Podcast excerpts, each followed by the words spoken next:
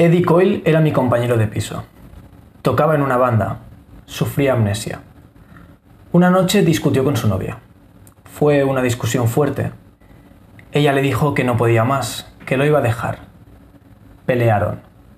Ella se fue llorando, dejándolo solo en casa. Coyle se derrumbó. ¿Qué iba a hacer sin ella y enfermo? ¿Cómo iba a sobrevivir sin memoria? Esa misma noche decidió acabar con todo y suicidarse. Encendió el gas, se desnudó y se tumbó en la cama. Pero no funcionó. Al cabo de unos minutos perdió la memoria y se encontró solo en la cama. ¿Dónde estaba ella? ¿Dónde había ido? No lo sabía, lo había olvidado. Así que salió de la habitación y vio los destrozos de la pelea. Enseguida pensó que le había pasado algo y salió de casa sin siquiera vestirse. Iba a buscarla. Ella regresó antes que él, muy cansada pero todavía disgustada. No quiso entrar en la habitación y se quedó dormida en el sofá. Para siempre. Nunca se dio cuenta del gas y murió intoxicada, mientras Coyle la buscaba desnudo por la playa.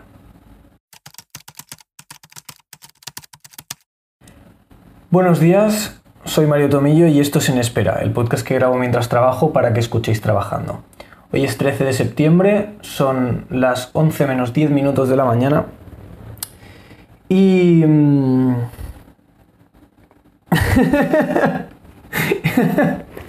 y, no, no sé cómo empezar, para variar. Me ha gustado empezar con, esta, con este fragmento. Estaba jugando a un juego que ya recomendé en este podcast que se llama Unmemory, que es de puzzles. Y es muy original porque es, es un formato eh, leído. El juego es todo narrado por texto. Y ahí las interacciones como tal son limitadas, pero bueno, es mucho de adivinanzas, puzzles, acertijos. Y bueno, estaba esta historia, me gusta, como ya comenté también en ese programa, este, este juego bebe mucho, bueno, la historia de este juego bebe mucho de, de la película Memento. Y, y bueno, pues aquí vemos otro ejemplo de un personaje con esta enfermedad de que no pueda generar recuerdos. Eh, esto ya no tiene nada que ver con lo que voy a hablar ahora, solo era una pequeña introducción. Como tal, no tengo tema hoy, tampoco me he preparado nada para variar, pero voy a intentar hacer alguna llamada, creo. Los que sí que quería decir y sin manteniéndome en esta ambigüedad que intento crear en todos los programas y de lo que estuve hablando ayer. em, quiero, o sea, quiero quejarme, quiero quejarme de por qué eh, nuestro, nuestra cabeza, nuestros pensamientos tienen un impacto tan grande en nuestras emociones. O sea, a mí me cuesta a veces apagar esos pensamientos que aparecen en mi mente y me hacen sentir como una mierda a veces. Y yo soy el único responsable de ellos. O sea, muchas veces pues pueden pueden aparecer, eh, surgen quizá de algo externo, de pues cómo te ha percibido una persona o cómo tú crees que te ha percibido esa persona. Y, y bueno, ya le, ha- le haces un mundo de eso, le empiezas a dar vueltas y vueltas y vueltas y eso eh, tiene una consecuencia en cómo te sientes contigo mismo. Y es una mierda, o sea, es una puta basura. Y es interesante que diga esto, en cierta manera, porque como que desde el principio del podcast ya llevo hablando de esto mismo, pero desde el otro prisma, de decir, joder, nuestros pensamientos nos pueden hacer esto, eh, aprende a controlarlos e intenta como forzar cómo te van a sentir. O sea, cómo te van a hacer sentir, perdón. Pero hoy no, porque hay veces que no puedo yo controlar estos pensamientos. Por eso también me centro mucho en eso. Yo soy una persona que mi cabeza eh, es mi peor enemiga muchas veces. Entonces por eso también me repito este mantra de decir, vale, eh, está en ti, tú puedes cambiarlo. Pero... mm, Pero a veces no me sale. Y es duro. Y, y a veces soy esclavo de ciertas circunstancias tan ridículas, tan estúpidas que... Es como porque esta pequeña cosa puede hacer, o sea, puede definir cómo me voy a sentir yo durante el resto del día. O sea, ¿por qué? Pues no lo sé. Pues soy débil mentalmente. no lo sé, no lo sé. Es, es un poco basura, la verdad. Pero bueno, cambiando de tema. Ayer lloré viendo una película. Estaba blandito, consecuencias de la resaca.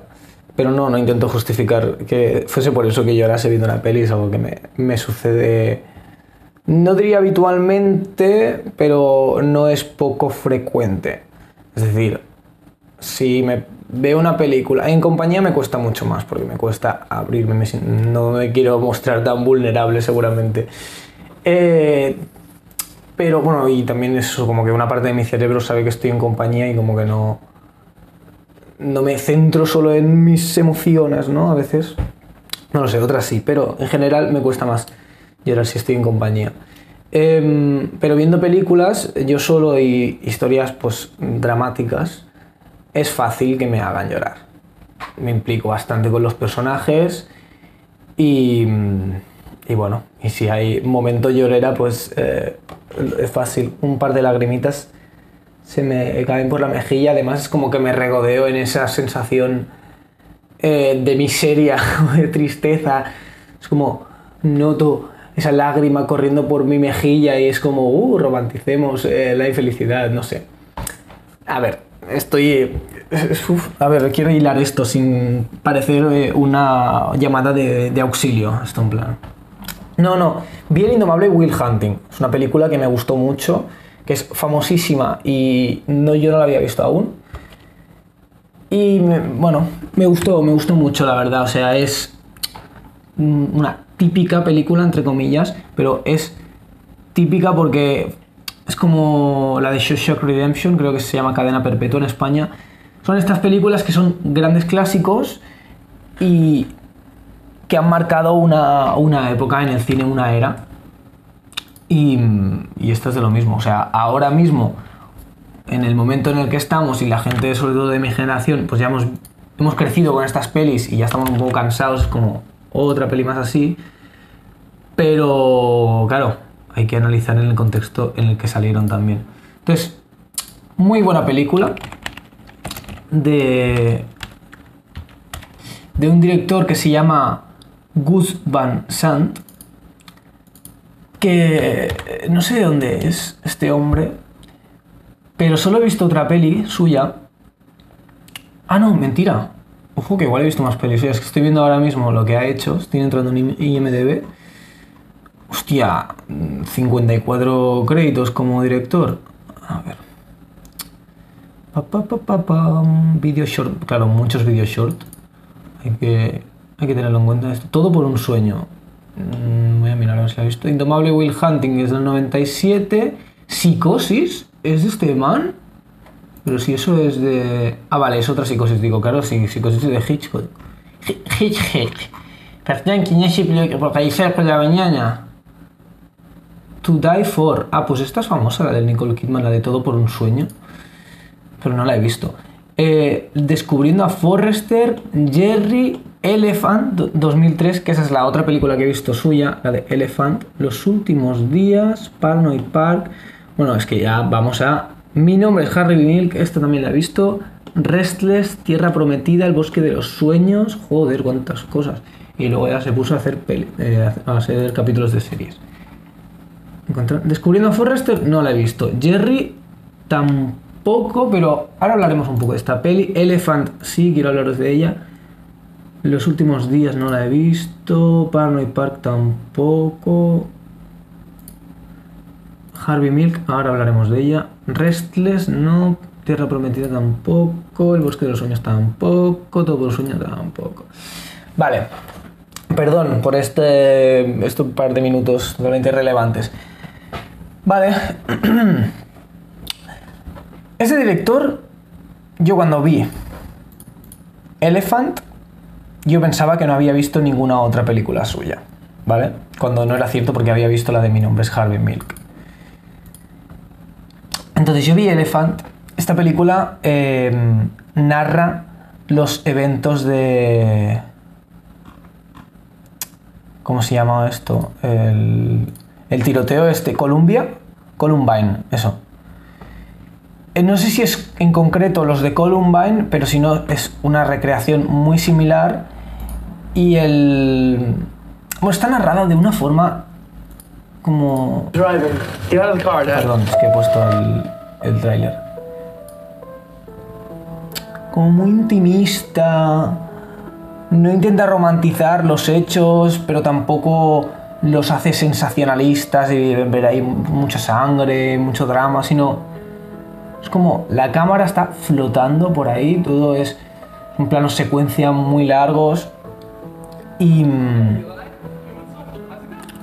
bueno, como que ves los eventos un poco desde fuera.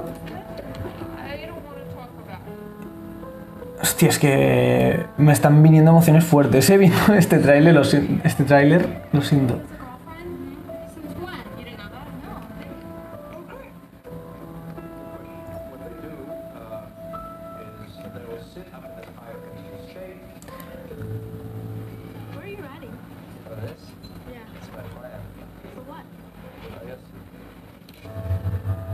Qué dura, ¿eh? Esta peli de verdad me están dando escalofríos.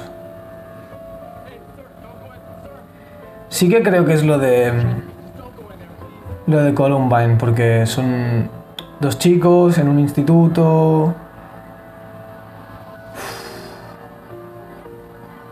Man, qué escalofríos. Buah.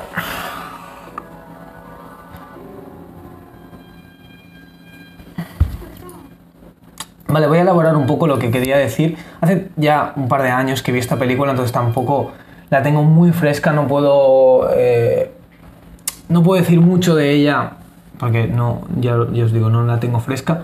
Pero... mm, pero es una película mu- muy característica, o sea, para mí tiene un estilo muy concreto, que yo pensaba que sería ese, ese el estilo del director, sería su marca pero no sé si es que aquí estaba probando algo distinto, si luego siguió por este, por este estilo, o es de estos directores que son súper camaleónicos y depende de en lo que trabajen, pues cuentan una historia u otra. Sé que esto está escrito y dirigido por Gus Van Sant, entonces sí que me parece una película más personal que lo que podría ser, pues eso, Mi nombre es Harvey Milk o El indomable Will Hunting, que al final pues están basadas, esta segunda en un libro creo y la primera en, pues, en hechos reales. Era un político llamado Milk. Eh, que hace Sean Penn. Sean Penn hace de Harvey Milk. Está muy bien. eh, esta se parece mucho más, de nuevo, la de Mi nombre es Harvey Milk, a El indomable Will Hunting. Películas, eh, en, la- en este primer caso, como es una película eh, documental, de cierta manera, bueno, histórica más que documental, basada en hechos reales. Y el indomable Will Hunting, pues basada en una novela y también como dramas de superación, con conflictos, con escenas chungas. Creo que también lloré con la de Mi nombre es Harvey Milk. Y no me extrañaría que llorase también con Elephant, porque estaba viendo el trailer y me están. Es que. Me están dando escalofríos, la verdad. Es raro, también he de decir, sigo un poco blandito, pero. No sé. Muy duro. Me gusta, hacer, me gusta ver películas que me hacen sentir mal, eh, lo reconozco. Mm, Me encanta también ver películas que me hacen sentir bien, ¿eh? Pero las que me hacen sentir mal es como... Voy a intentar elaborar un discurso, ¿vale? Ahora se me está viniendo a la cabeza y ya terminaremos con esto porque está siendo muy poco interesante lo que estoy explicando. No va a haber llamadas, como, como podéis ver, pero que se me está viniendo algo a la cabeza, ¿vale? De nuevo, retomamos, o sea, volvemos a hilar con lo del principio. Parece que las emociones negativas eh, son, le damos mucho más importancia que las positivas. Me explico, los humanos, ¿eh? Hablo. Em, es como que tú durante tu día puedes hacer todas las cosas bien, pero si haces una cosa mal, esa cosa mal es la que vas a estar pensando en ella cuando te vayas a dormir. Eso es lo que vas a recordar. Siempre, eh, pues yo qué sé, los casos de los streamers o youtubers o famosos, pues en plan, mira, cada día recibo 10.000 mensajes de apoyo, pero mm, leo tres que se están cagando en mí y los que me afectan son esos tres, ¿sabes? Es como que no haces balance, no eres objetivo. Al revés, eres completamente subjetivo, entonces lo negativo te llega más. Es una mierda, pero es como funcionamos, ¿vale? Entonces, ¿qué cosas bonitas podría tener esto? Pues en mi caso, para mí es en el cine. Buah, os lo juro que me he quedado con una sensación en el cuerpo que debo tener eh, niveles de serotonina menos 100.000, ¿eh? porque estoy, desde que me he puesto el tráiler con la musiquita esta, me he quedado, mm, bueno, no sé, me he quedado un poco mal, la verdad. Buah. Dios, qué difícil me está siendo esto, perdón. Ma- me llaman ahora y, y me pongo a llorar en mitad de la llamada, eh. Con el... intentando ayudar. Oh, por Dios. Vale. Entonces, estas sensaciones negativas, como son mucho más potentes, me- a mí me pasa con el arte, sobre todo con el cine. Eh, las películas que me sientan, me hacen sentir mal, crean un, tienen un impacto mayor en mí que las que me hacen sentir bien. Las que me hacen sentir bien, pues serán muy disfrutables, tendré un buen recuerdo de ellas, me lo habré pasado bien, incluso quizá tienen cosas a destacar eh, estilísticamente o de mm, decisiones artísticas, originales, no sé, puede ser genial. Pero las que me hacen sentir mal, como esta de Elephant, como la película de Requiem for a Dream, como Clímax o cualquiera de Gaspar Noé, esas películas mm, dejan una marca, como una cicatriz en mí que no, no se va a ir.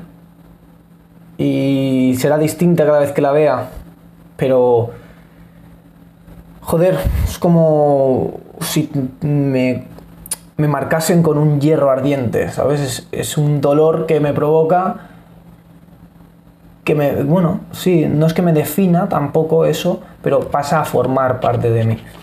Y me pasa, me pasa mucho con el, con el cine, pues no sé cómo llamarlo, el cine duro, el cine triste, el cine impactante, no lo sé, no lo sé, no lo sé, la verdad.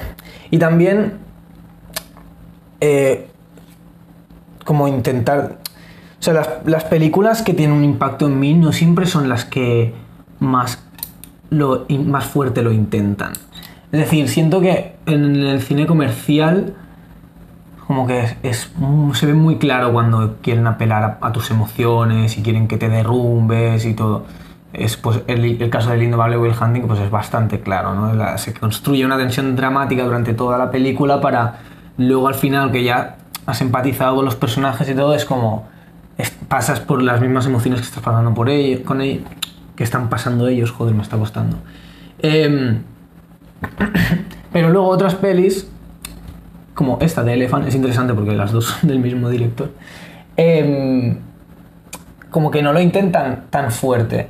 Es como que de repente eres tan solo un espectador de ciertos eventos, ni siquiera te muestran los eventos que podrían ser más relevantes, sino que hay algunos que parece que los cojas de pasada, o sea, tiene una forma de narrar súper concreta y distinta al resto y a veces estas son las que más te pueden impactar. O sea, el impacto emocional que pueda tener una película en ti evidentemente se rige en muchas convenciones eh, cinematográficas, ¿no? En tipo de planos, en la estructura de narrativa, en la música, mil, mil cosas, pero tú puedes hacer algo distinto, tú puedes romper con esa tradición y puedes aún así contar una historia desgarradora. Entonces, nada, mm, anim- animémonos a probar como creadores, a experimentar.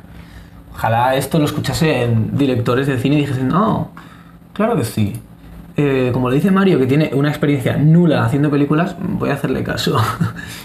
Pero nada, ahí es va mi petición al aire. Sabes que me encantaría ver más películas así. Llevaba tiempo ya en programas que no recomendaba nada, pues mira, hoy os recomiendo a Gus Van Sant y especialmente Elephant. Por favor, vedla con, con algo que abrazar, con un cojín, una manta, con pañuelos, lo que queráis, pero es, es que me ha dejado, me ha roto, eh. Lo juro, no me, no me pasaba, o sea, no me suele pasar que hablando de algo me transmita las emociones que, que tenía en ese momento en el que lo vi o que viví esa experiencia. Pero bueno, me ha pasado. Ha sido ver, el trailer, escuchar la música y empezar a pensar en ello. Y más con, bueno, pues eso, con el, el, el huracán de emociones que estoy sintiendo dentro de mí est- este, estos últimos dos días. Entonces, pues nada, un programa re intensito, man. Eh, 20 minutos hablando de mis sentimientos. Ah, mira, soy una chica. Ah, vamos a reírnos. No, ahí. Ha sido muy estúpida esa broma, lo siento. Quería como ridiculizarme a mí y a la vez pues mm, hacer como, mira qué machista soy. Vale, lo siento, perdonad. Em, 20 minutos de esto, ya está, ¿no?